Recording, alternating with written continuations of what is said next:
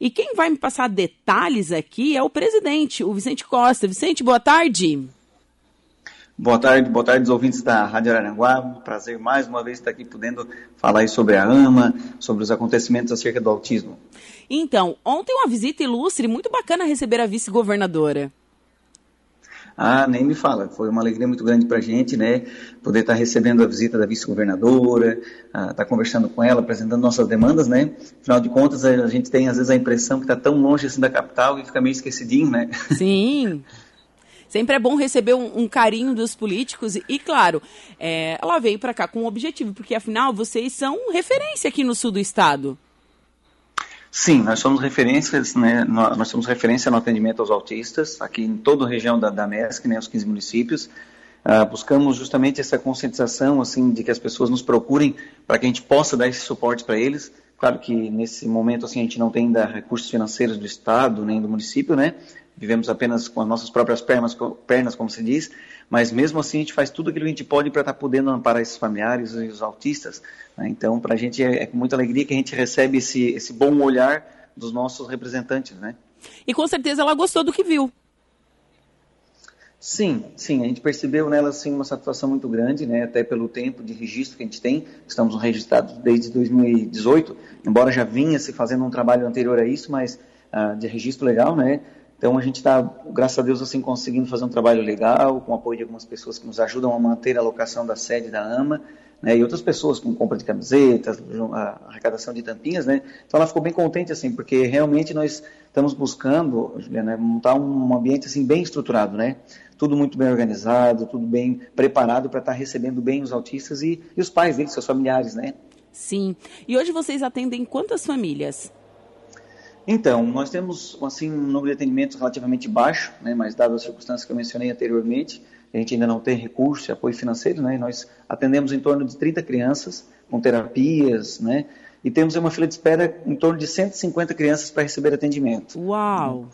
É, então, por isso da nossa ânsia. A assim, demanda tá... é bem grande mesmo, né? Muito, muito grande, muito grande. E de, te digo mais, assim, essa demanda não é maior justamente porque ainda as pessoas estão conhecendo a AMA, estão sabendo que existe essa entidade que é especializada no atendimento ao autista, né? Sim. E hoje se fala muito sobre a criança autista. Esses dias eu li uma reportagem de uma mãe que eu achei assim, interessantíssimo isso, né? Ela uhum. descobriu que a filha era autista e ela também era autista, só que ela nunca teve uhum. esse diagnóstico quando era criança. E eu achei Sim. aquilo assim fabuloso, porque realmente é uma coisa que, que, que, as pessoas quase não têm as pessoas não têm tanto conhecimento como que atinge, porque até porque existem diversos graus de, de autismo. E eu vi a entrevista dela e eu achei fabuloso ela falando do comportamento dela desde criança, enfim, e, e, e ela descobriu sendo uma adulta autista. Uhum. É, isso está assim, tá bem cada vez mais mais frequente, sabe, esse diagnóstico tardio do autismo, né, o autismo na vida adulta, e, e, por isso que até agora tem algumas vertentes na literatura aí que se fala sobre autismos, justamente pela quantidade da neurodiversidade que tem de autistas, né? E cada vez mais assim está se percebendo que aquele olhar que se tinha há anos atrás de que a pessoa só era envergonhada ou só era o bicho do mato, como se dizia, né? Uhum. Que na verdade hoje assim corrobora para um diagnóstico acerca do autismo, do TDAH, enfim, né? Então muitos pais ah, familiares acabam percebendo algumas características pelos filhos, como você acabou de mencionar, né? Mas também se percebendo como não entendendo certo tipo de realidade, de comportamentos e buscando ajuda e tendo esse diagnóstico tardio. Isso Sim. é uma coisa que está começando realmente a acontecer. E o, e o diagnóstico de, de, autismo, ele é muito difícil de, de ser concretizado? Então, Juliana, um dos grandes desafios de fechar um diagnóstico do autismo, especialmente, né, é porque outras comorbidades também têm características semelhantes ao autismo. Né? Então, assim, não é raro, é, é quase comum uh, se perceber assim que tem o autismo e uma outra comorbidade. Vou dar um exemplo: a minha filha, a minha filha, ela tem paralisia cerebral e o autismo, certo? Uhum. Então, tem pessoas que realmente uh, acabam tendo o diagnóstico apenas do autismo seja porque não segue no, na, na, investigação de alguma questão neurológica ou não, ou realmente porque a condição está só dentro daquele ali do transtorno de espectro autista mesmo, né? Mas ah, ah, cada vez mais assim está se buscando fechar precocemente esse diagnóstico. Certo. Não é fácil por quê? Porque realmente, como eu disse, outras patologias também apresentam aquelas características Então, às vezes é direcionado para uma fono, direcionado para o neurologista, para o psicólogo. Então, o pessoal está tendo um pouco de tato para fechar esse diagnóstico, né? Sim, e o diagnóstico, ele é feito só sobre o olhar clínico. Ele Sim, não tem um apenas... exame, um exame, eu vou colher sangue e vou dizer, não, tá lá, comprovado que você... Não existe isso. Não, não, não, existe nenhum uh, exame de imagem ou de sangue, de qualquer coisa na, assim de, de, de, laboratório, né, que identifique o autismo. Realmente é um diagnóstico clínico. Uhum. Por vezes, como eu falei, o neurologista, uma fono, uma equipe multidisciplinar, né, uh, e geralmente se parte assim também de uma suspeita em que os pais, ou a mãe, enfim, familiares, ou a escola principalmente, acaba acendendo aquele sinalzinho de alerta de que alguma coisa no comportamento da criança não está ok, né, porque o autismo é um transtorno de comportamento, né. Certo. E sobre, eh, na última semana, o ministro da Educação, ele teve algumas falas falando que não era muito a favor da inclusão.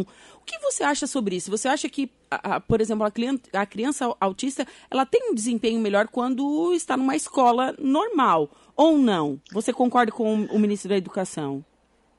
Então, isso é um, assim, um ponto muito polêmico, né? Sim. Acaba divergindo muitas vezes a opinião de algumas pessoas.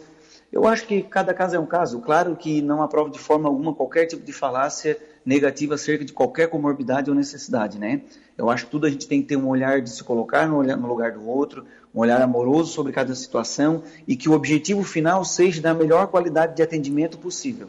Né? Então, óbvio que o estar junto numa sala é favorável, é positivo para a questão da, da, da, integra, da socialização. Claro. Ah, é um exercício que as próprias crianças aprendem a desenvolver, ou seja, ter um olhar ah, sobre aquelas pessoas que têm uma, uma condição diferente das suas. Sim, os né? coleguinhas, né? né? A gente sim, fala muito sobre sim. isso.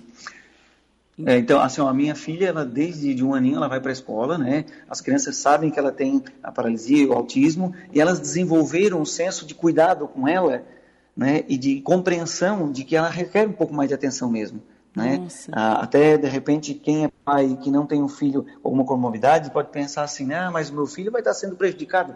Tudo bem, eu não tiro a razão desses pais também, mas é como eu falei agora, né? Desenvolver assim a empatia sobre as, a, as circunstâncias, né? e procurar todo o meio acadêmico, educacional, enfim, trabalhar da melhor maneira possível para que fique tudo ok para o maior número de pessoas possíveis, né? É um grande desafio. É, com certeza. E, presidente, outro, outro assunto, vocês estão fazendo a carteirinha do autista na Maesc? Sim, sim, nós estamos fazendo a carteirinha do, do de identificação do autista, né? É uma das instituições que mais está emitindo carteirinha aqui no, no, no sul do estado mesmo. Uh, e a gente tem feito uma parceria com as APAES, né? Então, porque muitos pais às vezes acabam não conseguindo trazer os documentos ou vir nos procurar. Então a gente fez uma parceria com as APAES, onde as pessoas procuram a APAI, ou já são alunos da APAI, né? Uh, entregam os documentos, a APAI traz até nós, a gente faz o cadastro, entra em contato com os pais. Assim que estiver pronto, as APAIs vêm e buscam as carteirinhas para os seus filhos. Então é uma parceria aí para facilitar justamente uh, esse acesso ao documento, né? E principalmente, Juliana, assim, para que os pais não se sintam uh, excluídos desse contexto. Ou seja, não é porque a sede da AMA é em Araranguá que é para o atendimento só de Araranguá, né? é o atendimento de toda a MESC. Toda a MESC. Inclusive, assim, a gente tem um grupo ali de apoio com mais de 130 pessoas. Nós temos aí bastante uh, cadastrados como associados uh, que recebem esse suporte emocional, esse apoio no direcionamento de terapias, enfim, todo o acolhimento a gente faz, né? Nossa, que bacana. É um trabalho muito lindo de inclusão, de apoio. Realmente é uma rede de apoio, porque eu fico imaginando assim, um, um pai, ele espera que seu filho nasce nasça sem nenhum problema. Né? Eu uhum. acredito que, que seja isso. Sim, sim ninguém está de... preparado para um diagnóstico. Sim, ninguém está preparado para isso. E eu acho que ele conhecendo outras famílias que passam pela mesma situação, é, eu, é uma forma de acolher e dividir um pouco desse sofrimento e também das alegrias e conquistas. Porque se tem sim. muitas conquistas nesse meio. Sim, sim, com certeza. Uma coisa muito característica, Juliana, é que assim, todo mundo que começa a caminhada aí com autismo, alguma comorbidade, o primeiro sentimento é que está sozinho, que não sabe nada. Então, a gente estando junto, já tendo uh, filhos com idades diferentes daqueles que estão chegando agora, a gente consegue dizer assim: olha, calma, né, respira, digere primeiro a, a, todo esse, esse emaranhado de coisa que está chegando, não está sozinho. E realmente, como, como tu disse, o fato de ter outros pais na mesma situação dá aquela sensação de, de acalento e, opa, alguém vai me dar uma força aqui para saber o que, que eu faço, né? Pois é. Tem... E, e, e, complementando, sim, é, como todo mundo, a gente tem dias de choro e dias de alegria, dias de sentimento de derrota e dias de sentimento de, de sucesso, porque a gente comemora cada dia, cada pequena aquisição que eles fazem e tem que comemorar sim. Você, pai e mãe familiar, que está nos ouvindo agora, que tem algum filho com qualquer comorbidade, que conseguiu alguma aquisição, ah, mas conseguiu identificar cores, conseguiu falar uma palavrinha, comemore muito, porque esse é o verdadeiro sentido aí da nossa vida, né? É verdade. Eu, eu sigo o Marcos Mion e eu vejo a, a evolução do filho dele, o Romeu. Uhum. E é impressionante, sabe? É, cada, e como o Marcos Mion comemora cada conquista do filho dele. Até o bigode que está crescendo, o Marcos Mion, com, com, sabe, comemora. Eu acho aquilo a coisa mais linda. Para quem não sabe, o filho do apresentador Marcos Mion, o Romeu, ele é autista. Né? Uhum. E é um, um Sim, eu acho que é uma das pessoas, mesmo. é uma das pessoas é. que mais levanta a bandeira aí no, no, no cenário nacional é o Marcos Mion. Uhum. E uma coisa que, eu, que, eu, que me alegra muito, Juliana, é justamente o Marcos Mion ser pai. Eu também levanto muito a questão do pai estar presente, porque a gente recebe relatos assim diários de pais que se separam, ou geralmente largam um compromisso só para a mãe, ou que a mãe está querendo achar doença, como se diz, né? apesar do autismo não ser uma doença, mas querer achar problema no filho. Então eu levanto muito essa bandeira pai, vamos caminhar junto nesse processo que é necessário. Você Sim. tem um papel fundamental nesse processo de desenvolvimento. Sim, e é um dado que o IBGE mostra, né? A quantidade de mães que foram abandonadas uhum. pelos seus parceiros porque os filhos nasceram com alguma comorbidade, sim, como você mesmo sim. mencionou. E, e né, que feio, né, homens? Que feio fazer isso, né? É... é, eu sempre comento assim, ó, Juliana, até uma preocupação que eu tenho que se trata muito assim, ó, mãe da autista, mãe da autista e tal. Para aqueles homens que são um pouco menos preocupados com, com isso, para não usar outros termos, uh, isso acaba sendo um reforçador. Ah, se é coisa do mãe da autista, então é coisa de mulher. Se é coisa de mulher, eu não vou me meter. Eu discordo plenamente. Eu acho que isso não se trata de ser coisa de homem ou coisa de mulher, é coisa de quem ama. Eu amo minha filha e eu quero fazer o melhor por ela, sabe? Então, para mim isso basta. Né? Nossa, que, que palavras bonitas, viu? É, Luiz Vicente, muito bonita. Tem um recado aqui para ti bem bacana. É, ah. Deixa eu ler aqui.